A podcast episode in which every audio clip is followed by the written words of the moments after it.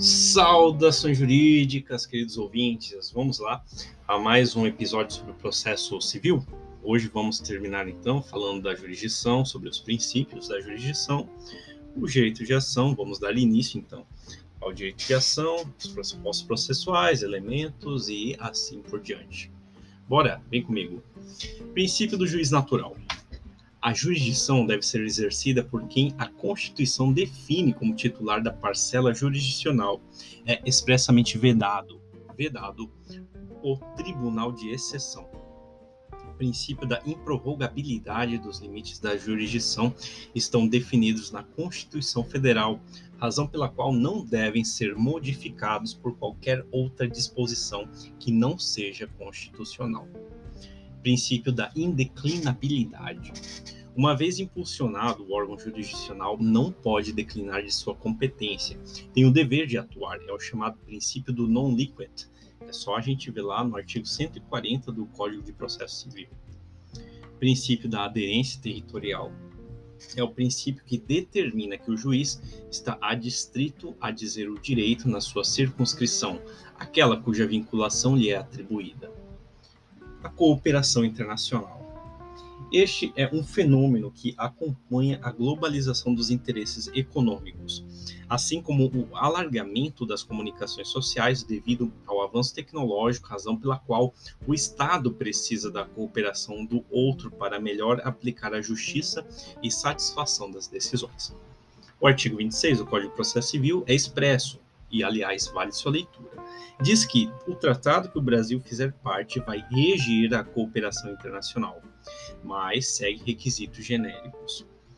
As principais formas de cooperação internacional são, primeiro, o auxílio direto, ocorre quando a medida não decorrer diretamente de decisão de autoridade judicial estrangeira e deve ser submetida à delibação do juízo brasileiro.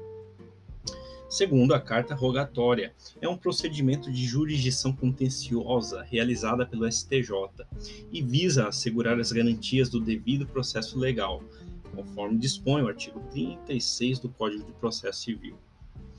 Terceira, a homologação de sentença estrangeira é requerida por meio de ação com o mesmo nome, devendo ser previsto em tratado, conforme o artigo 960 do Código de Processo Civil. Na ausência da designação específica, é o Ministério da Justiça quem exercerá as funções de autoridade central, podendo comunicar-se diretamente com suas congêneres e, se necessário, com outros órgãos estrangeiros responsáveis pela tramitação e pela execução de pedidos de cooperação enviados e recebidos pelo Estado brasileiro, respeitados os, as disposições espe específicas constantes de tratado. Vamos então ao direito de ação? Ação é direito público, subjetivo e abstrato. É um direito no qual a parte provoca o Estado juiz para que então possa exercer o seu poder dever jurisdicional, dando uma resposta denominada de provimento ou tutela jurisdicional. O direito de ação é uma resposta de mérito. E mérito, por sua vez, pode ser definido como teoria abstrata eclética teoria abstrata eclética, cujo pai é Eurico Túlio Lieberman, como sinônimo de pretensão inicial. O direito que o autor postula em juízo, no sentido estrito, é o direito de obter uma resposta de mérito, uma decisão positiva ou negativa.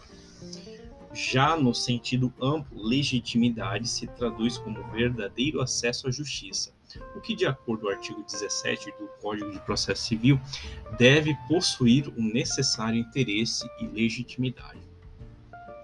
Vai ter direito de ação aquele que preencher as condições da ação. A todos assiste o direito de acionar em o judiciário, como diz o artigo 5 inciso 35 da Constituição Federal.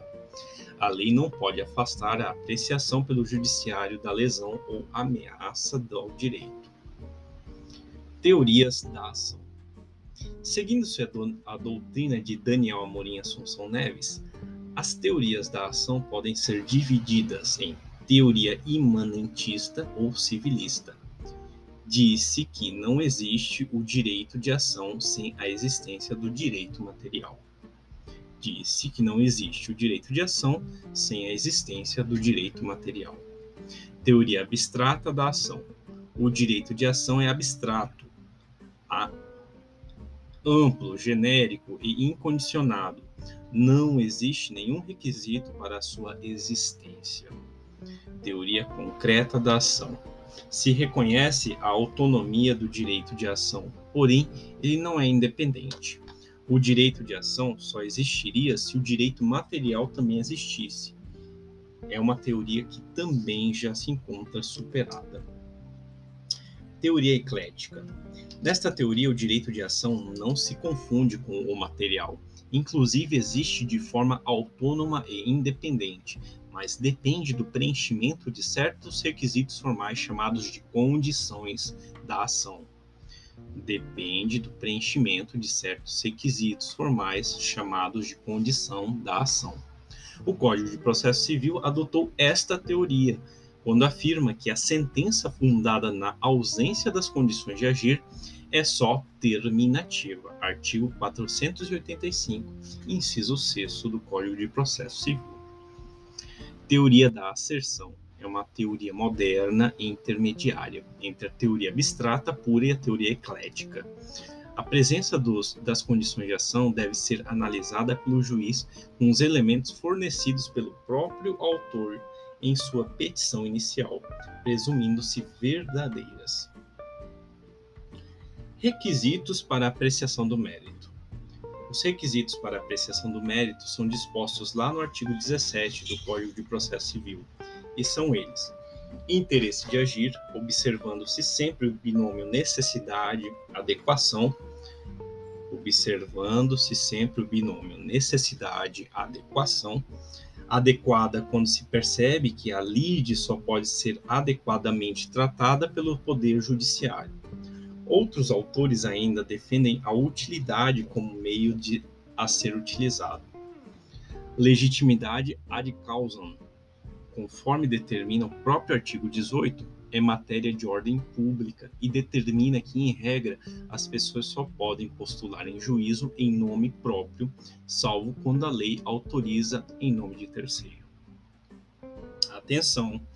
Quando se postula em nome próprio direito alheio, estar-se-á diante do direito da legitimidade extraordinária, substituição processual legitimidade extraordinária, substituição processual.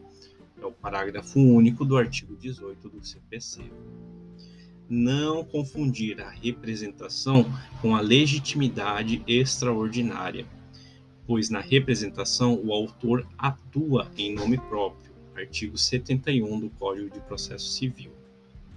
Também não confundir a substituição processual, que é quando alguém fica no processo para defender direito alheio, com a sucessão processual, quando um sai e outro assume o processo.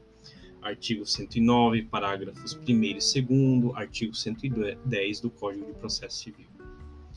Mantém-se a teoria eclética no novo Código de Processo Civil.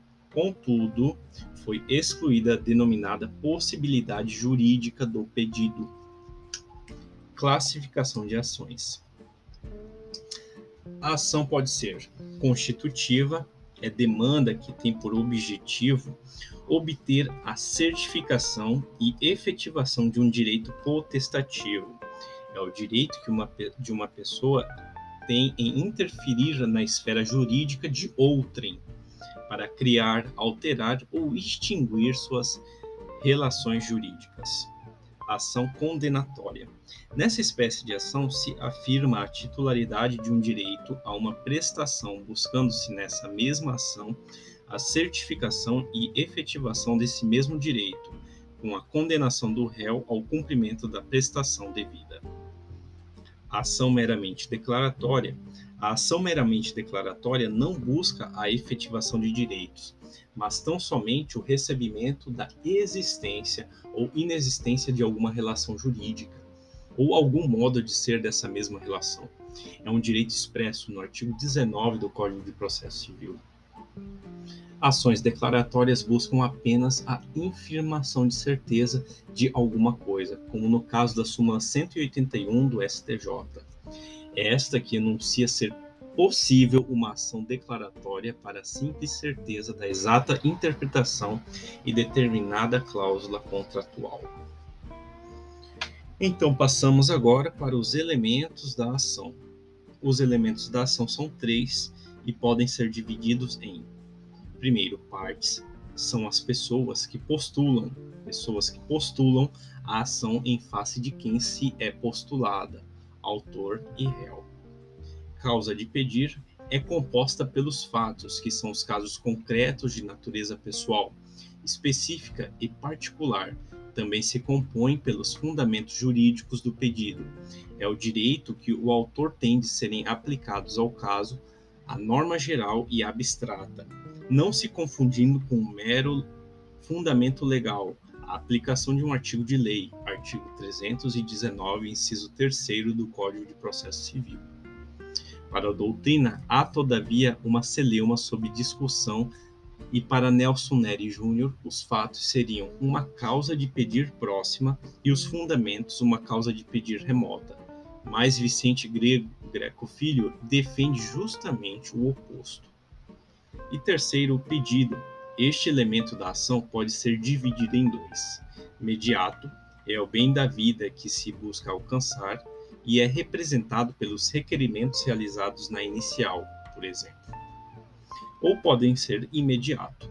É o provimento jurisdicional que se postula em juízo.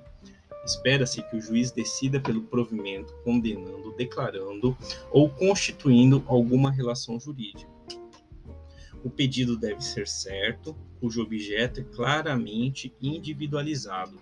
Também deve ser determinado o pedido também é líquido e existe a quantidade que se pretende receber, artigos 322 e 324 do Código de Processo Civil. Além disso, o pedido pode ser, pode ser realizado de forma genérica, sendo estas hipóteses excepcionais, artigos 324, parágrafo 1 do Código de Processo Civil. Por hoje é só e vamos para um próximo episódio, pessoal. Até mais, obrigado.